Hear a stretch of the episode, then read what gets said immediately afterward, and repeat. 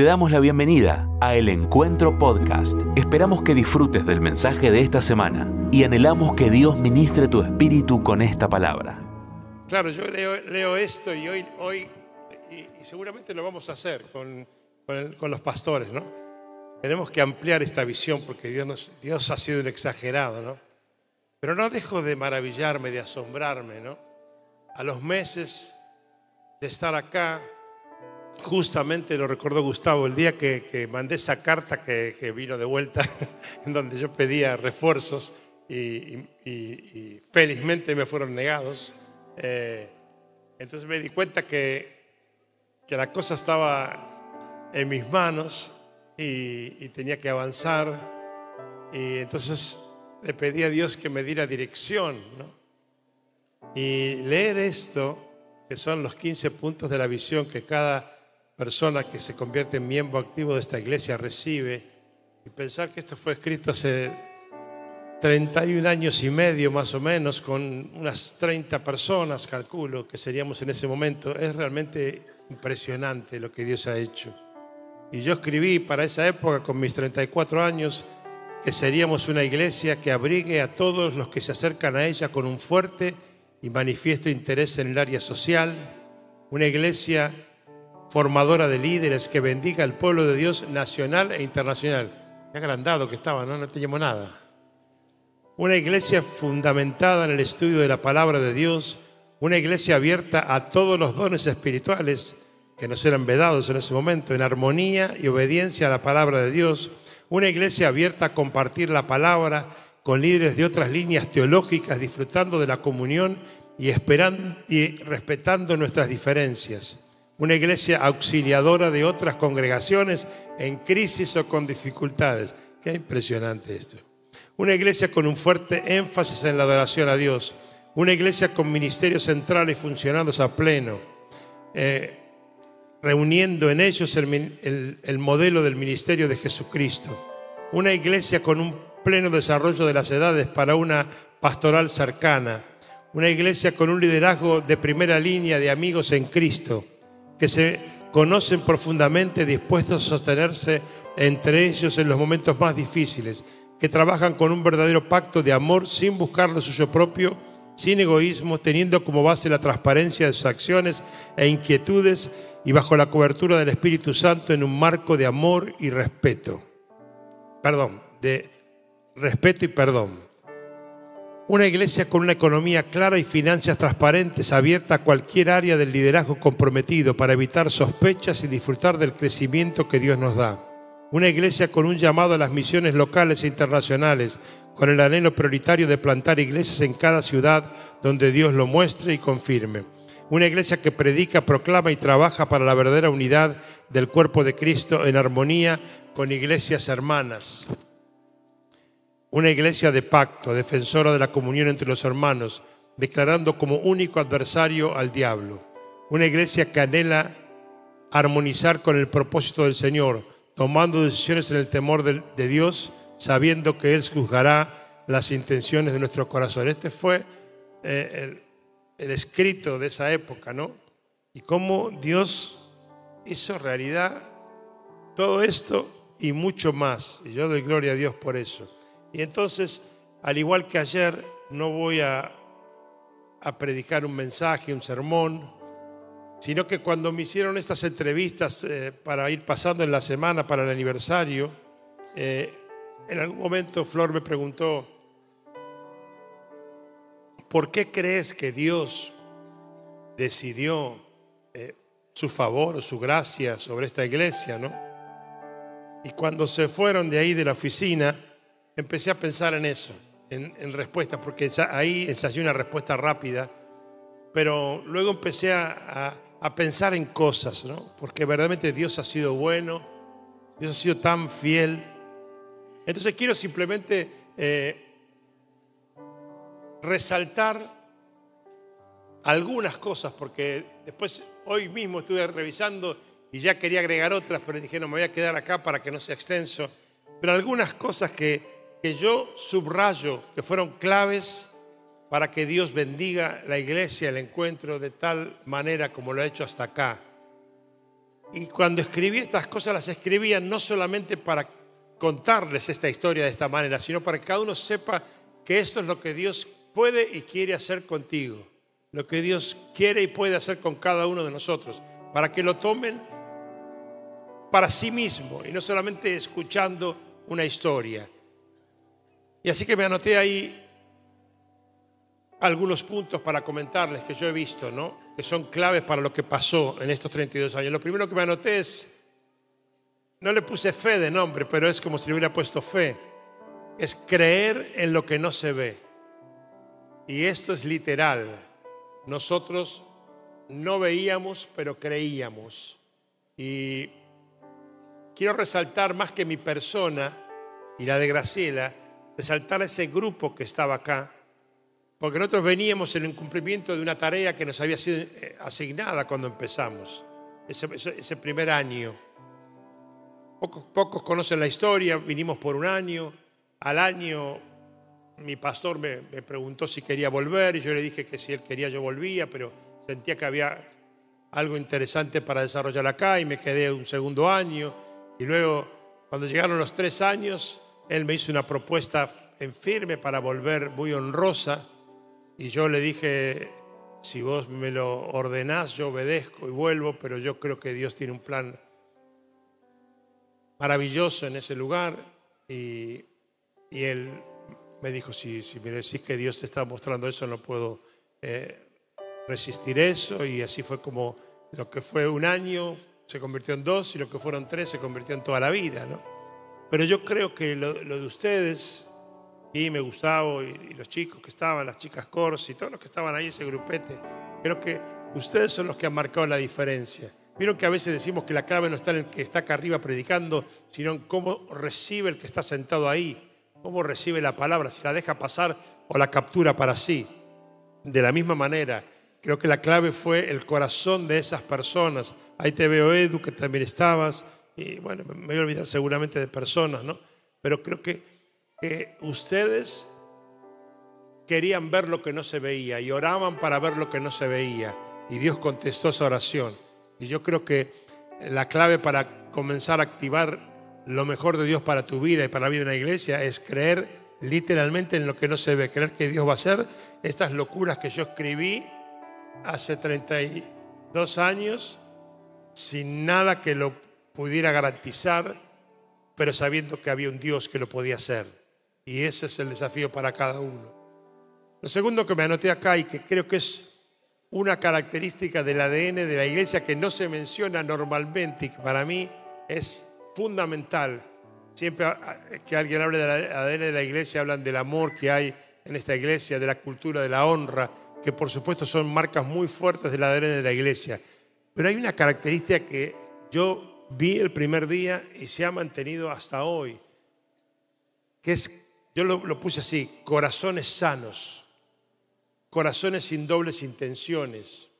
En esta iglesia tienen la gran bendición de que desde el grupo fundamental en adelante nunca hubo dobles discursos, nunca, nunca hubo que averiguar qué había atrás de una frase o de una cara, porque hay corazones sanos. Y por eso cuando alguien se suma a esta iglesia, si no se mete en ese río de corazones sanos sin dobleces, la pasa mal y, difícilmente pueda meterse en el seno de la iglesia. Porque acá a mí me maravilla ver los corazones sanos que hay en, la iglesia, en, el liderazgo, en los miembros de la iglesia, sobre todo los que llevan años.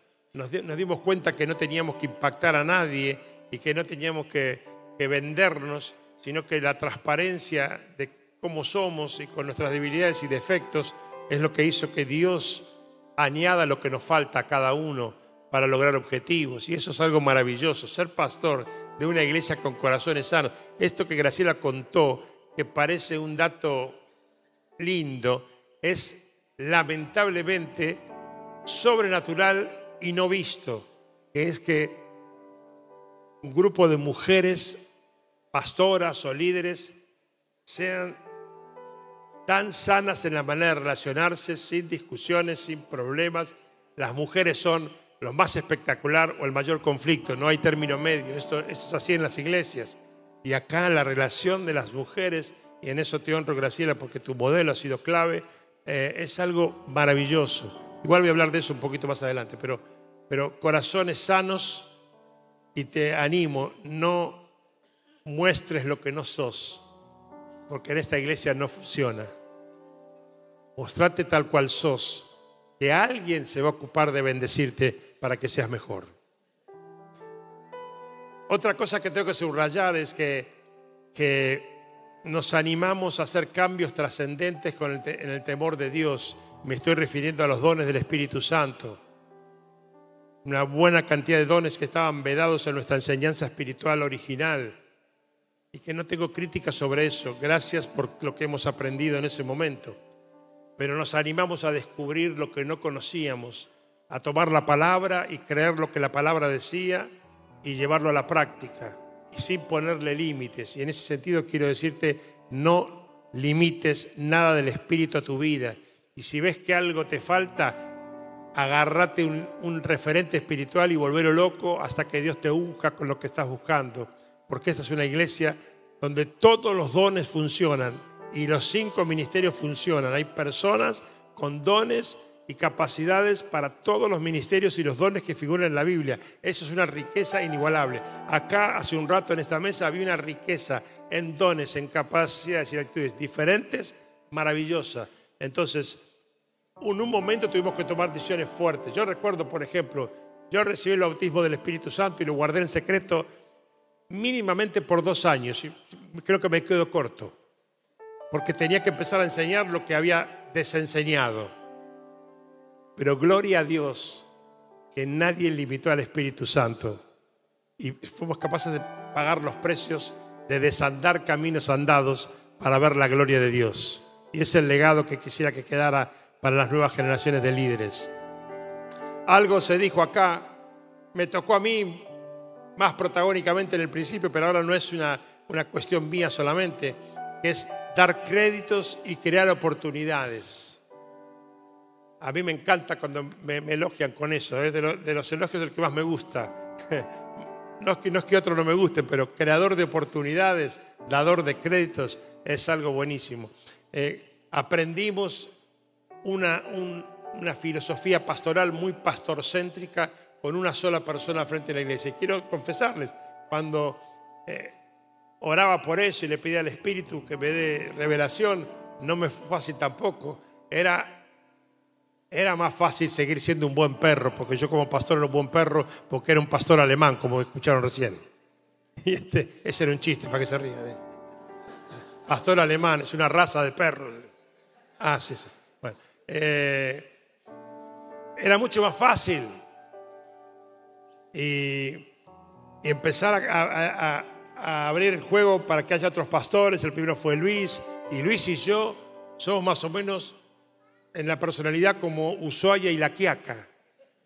Y, no fue fácil. Y después convencerlo a Luis. Eh, Luis, mira, la cosa no va a quedar acá. Vamos a abrir eh, el juego para que la iglesia se expanda. Y anoche le dije al equipo que, del presbiterio, cuando nos reunimos después de, este encuentro, le dije, ahora son ustedes los que tienen que sembrar lo de Dios en otros y dar créditos y así le digo a los, obreros y a los líderes, no, no tienen que rendir examen. Si ustedes son temerosos de Dios, su puesto está asegurado, no por mí, sino por Dios. Entonces suéltenlo de Dios, impártanlo el otro. Esta iglesia en, en, poco tiempo va a tener nuevos pastores y pastoras, y obreros y líderes, porque no estamos dispuestos a quedarnos donde estamos, sino a seguir creciendo para la gloria de Dios. Entonces, les animo a ser generosos. Hace poco le dije a Diego, sí o sí necesito que haya dos Diegos. No puedo haber uno solo. A mí me encanta, yo con él somos amigos, nos, ya sabemos, nos miramos y sabemos lo que tenemos que hacer. Pero otro Diego que te, reproduzca a vos, ¿no? Lo mismo le dije a Carlos hace poco también, en su rol, es, es una persona de más confianza en mi vida, en la tesorería de la iglesia. Pero hay que reproducir, muchos hay que reproducir.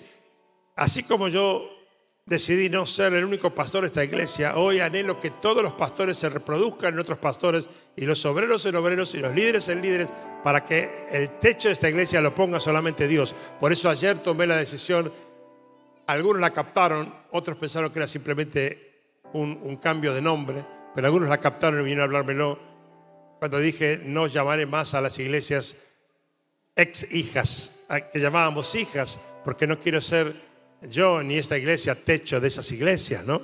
No es simplemente un cambio de nombre, sino algo espiritual que vengo orando hace tiempo. Otro punto que me anoté, que fue mencionado acá hace un rato, y yo también lo mencioné, es el rol de las mujeres dentro del plan de Dios. Yo creo que hay algo especial en las mujeres. Miren, le voy a decir cómo me sale. No, no, no planeé, así que le voy a decir cómo me sale. Tengo solamente el título acá. Creo que quien más sabe la riqueza que hay en las mujeres en una iglesia es el diablo. Por eso la gran mayoría de los conflictos de las iglesias son con mujeres. La mayor cantidad de los problemas son con mujeres. Y yo creo que es por eso. Porque el diablo sabe que, que si no logra desviarlas del, del enfoque en Dios, hay una riqueza espectacular. Y esto que se ha logrado entre las pastoras, es extensible también las obreras, que es, lo mismo, debe replicarse en toda la iglesia. Y un día hubo que tomar esta decisión, que es una decisión hasta teológica. Hoy, hoy a muchos les parece algo normal, pero recuerdo el día que yo reunía a los muchachos de, en ese momento, el presbiterio. Bueno, siguen estando, ¿no? Algunos, eh, Luis y Sebastián, siguen siendo parte del presbiterio de toda la comunidad. Y le dije, estoy sintiendo esto. Y fue algo tremendo. Porque yo le dije, estoy sintiendo ordenar pastoras. Y hoy suena como algo común, pero era algo imposible. Y, había que agarrar pedazos de la Biblia para el sí o pedazos de la Biblia para el no. Y yo me maravillo porque el día, el día que yo les compartí lo que estaba en mi corazón y se los dije después de haberlo tenido recontraorado para estar seguro, eh, no hubo uno que pusiera un pero, sino que todos dijeron, estábamos esperando una palabra tuya para eso. Eso es algo maravilloso. Y, también es, aunque suena humano, pero es espiritual, esa generosidad que tuvimos de aceptar el plan de Dios para las mujeres produjo un, crecimiento del ministerio eh, femenino en la iglesia maravilloso. Y, aunque me salgo un segundo, ustedes tienen ahora en 15 días, ¿no? El Congreso. Yo les digo, no pierdas ese momento. No dejes de ser parte de momento. Mira, yo te digo más, más que por las invitadas, por las de la iglesia. Porque las cuatro o cinco de la iglesia son mujeres que Dios está usando y cada vez va a usar más en la congregación. Y no podés dejar pasar estas oportunidades. No sé si está eh, Maru con esto, ¿no? Eh, quiero, quiero saber que por las edades, hay, gente que tenga dificultad económica, no quiero que nadie deje de venir al Congreso de Mujeres por una cuestión económica, porque sé que algo grande va a pasar ese día acá, porque estamos orando por eso, estamos viendo cosas de Dios por eso, y tienen que ver con esto con un proceso que se fue abriendo despacio a la mujer bajo la cobertura pastoral de, un pastor eh, para ser bien bíblicos y lo hacemos y la verdad que jamás he tenido un problema de sujeción, salvo cuando se enojó Gladys conmigo, pero bueno. Y eso Dios lo premia. Otra cosa que me anoté, y fue esto que mencionó Mariano, Mariano lo mencionó en lo visible, pero yo no quiero decir lo invisible entender en los comienzos de la iglesia, por eso figura ahí en, la visión, la adoración como un propósito en sí mismo. ¿Y por qué lo digo? Porque hoy muchos corren con ventaja de cosas superadas, pero nosotros aprendimos a cantar para ganar tiempo. ¿Escuchaste? Cantábamos para ganar tiempo en un culto. Eh, vamos con unas alabanzas hasta que llegue la gente y después empezamos. La alabanza era un entretenimiento en las iglesias, en muchas iglesias. Y, yo bendigo porque yo siempre fui un adorador, no, no porque cante bien, pero los adoradores no son los que cantan bien solamente. Y yo, yo soñaba con eso, y, las puertas que Dios abrió, y no, no, no, nos, no, no nos alcanzaría la noche para contar cómo fue y de qué manera. Le contaba yo a Mariano la otra vez, estábamos hablando de, Israel y cómo fue en Israel que Dios abrió las puertas para que en una época donde, donde impactaban todo el mundo, por esta iglesia con 200 miembros en ese momento, menos de 200, estuvieran Jorge Lozano, Marcos Huid, Jaime Murrell, Danilo Montero, Dante Gebel, y gente dice, ah, va, que estuvieron, sí estuvieron. Porque entendimos que la adoración era un fin en sí mismo. Era, era como el respirar, poder apartar un momento para solamente atraer la mirada de Dios adorándolo. Por eso siempre digo, acá si se viste ahí, sí, hasta las siete y cuarto no hay nadie. Y yo digo, no entienden nada si hasta las siete y cuarto no hay nadie. Porque yo he visto inmensos milagros a los cinco minutos de una canción en esta iglesia, porque esta iglesia ha entendido que la adoración es un fin en sí mismo para mover el cielo en la tierra.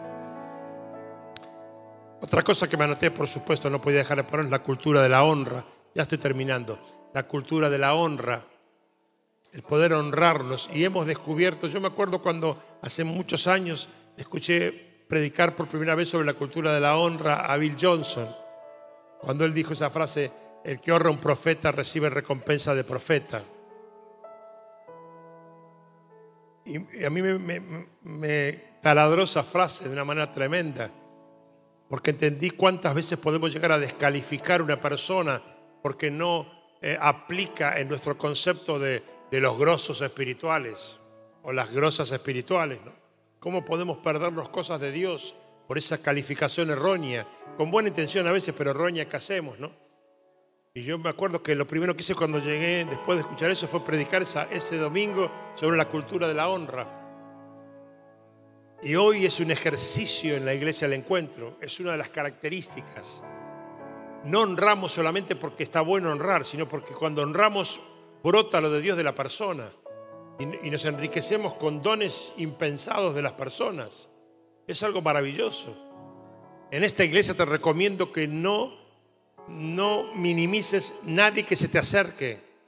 A mí a veces se me acercan a dar palabra y a veces son palabras certeras y a veces no. ¿Cuál es el problema? Equivocate 20 veces. Ah, eh, hace poco vino un muchacho y me dijo, Dios me reveló que lo tuyo es la quinta, la quinta vértebra. Yo por ahí te dije, rechazo y cancelo porque mi columna está bárbara. Pero le dije, gracias, orá por mí. Dale, seguí buscando más de Dios. Porque mañana me vas a traer algo, yo eso pensaba por esto, mañana este me va a traer algo certero que me va a servir. Esa es la cultura de la honra, no el menospreciar, no el minimizar, no el categorizar. No categoricemos. Ninguno acá es un genio en sí mismo. Dios nos baja con un ondazo dos minutos. Yo no soy nadie, Mariano no es nadie. A ver si entendemos eso. Sin Dios no somos nada. ¿Cuántos brutos, tremendos y santos hombres de Dios cayeron en un instante por no entender esto? Yo no me quiero caer. Sé que él no se quiere caer y sé que ninguno de estos se quiere caer. Entonces por eso valoramos la cultura de la honra. Y a veces viene alguien a decirme, pastor, hace poco vino una hermana a decirme algo tan certero, fuera definición de lo que yo venía toda la semana orando. Y dice, le quiero pedir perdón. Y digo, chao, otra que se enojó conmigo. Y digo, sí, ¿por qué? No, porque yo tengo una palabra para él, pero ¿cómo yo le voy a dar una palabra a usted? Digo, no, dámela, dámela. Fue algo Impresionante. Entonces, abrí los ojos espirituales y no los de la vista cuando Dios te envíe mensajeros con palabras que van a transformar tu vida. Y me quedan dos. Le puse acá algo que pareciera normal, pero hoy cada vez es menos normal. Predicar siempre la palabra de Dios para conocerlo más a Dios y para conocer más de sus planes. Y yo celebro eso en este, en este púlpito, en esta plataforma. Nunca nos hemos visto, o mejor dicho, cuando hemos sido tentados, nunca hemos sido, nunca hemos claudicado por la tentación de dar un lindo mensaje, no predicar lo que Dios nos dice. Yo celebro eso. El que quiere un arroz mi niño debe buscar otra iglesia. Porque en esta casa se predica la palabra de Dios. En esta casa hay hambre por saber lo que Dios dice y saber lo que Dios planea. Y eso van a ser siempre nuestras predicaciones. Siempre. Algunas serán para sostenernos, otras para desafiarnos, es otra cosa. Pero siempre será lo que Dios nos dice. acá no hay ningún, ningún improvisado que diez minutos antes se sube a ver qué le sale de la cabeza para decir.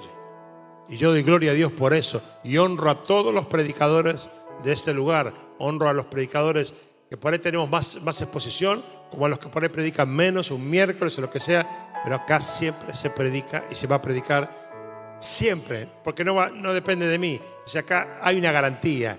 Tanto yo como quienes me sucedan, siempre acá se va a predicar la palabra de Dios.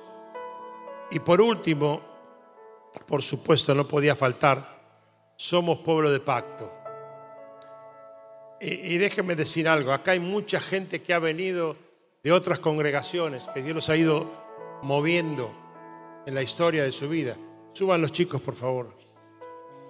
Hay mucha gente y, y sabemos que que esto es tristemente común, que haya divisiones en las iglesias, o que haya eh, caídas de pastores, o que haya, haya discusiones, o que haya enfrentamientos, o que la gente la pase mal y se vaya de la iglesia.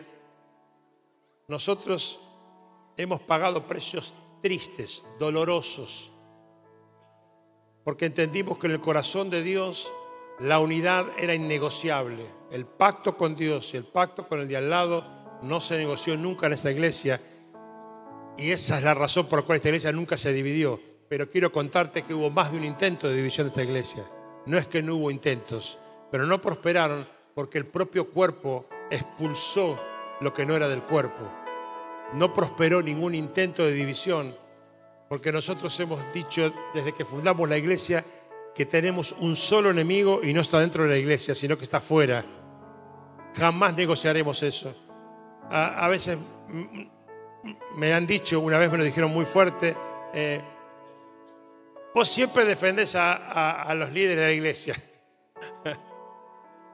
me voy a morir defendiéndolos. Porque yo no juzgo los aciertos, desaciertos, los efectos o los defectos. Cuando tengo que exhortaros, ya escucharon que lo hago. Yo no negocio con eso. Pero criticar a la gente que yo sé que junto conmigo da la vida por servir a Dios sirviendo al prójimo, buscate otra iglesia. Hace poco vino un, muchacho y, me dijo, pastor, yo quiero avanzar con esto, estoy bien. Pero yo, le dije, pero yo vos te veía por ahí siempre, con otros cuatro o cinco, y ahora te veo allá. Vos sabés de qué estoy hablando, ¿no? Sí, porque, ok, Mira, esta iglesia tiene unos sensores. Y este pastor tiene unos sensores. Yo te quiero ver otra vez ahí con esos cuatro o cinco. No sé, no, no, tengo datos, no tengo nada, no tengo información. Pero se puso todo colorado. Digo, no era miembro de la iglesia. ¿eh? Digo, con esos cuatro o cinco venía a traerme cualquier revelación de Dios. Pero separado en esa iglesia, no. No vino más. Porque nosotros creemos que defender el pacto y la unidad es otra garantía de que Dios va a seguir derramando gracias sobre gracia en esta iglesia. Muchas gracias por escuchar este mensaje. Es nuestra oración que el Espíritu obre en tu vida a través de esta palabra y pueda ser un canal de bendición con otros. Te invitamos a suscribirte y compartir estos mensajes. Para más información, visita nuestra web www.iglesiaelencuentro.org.ar.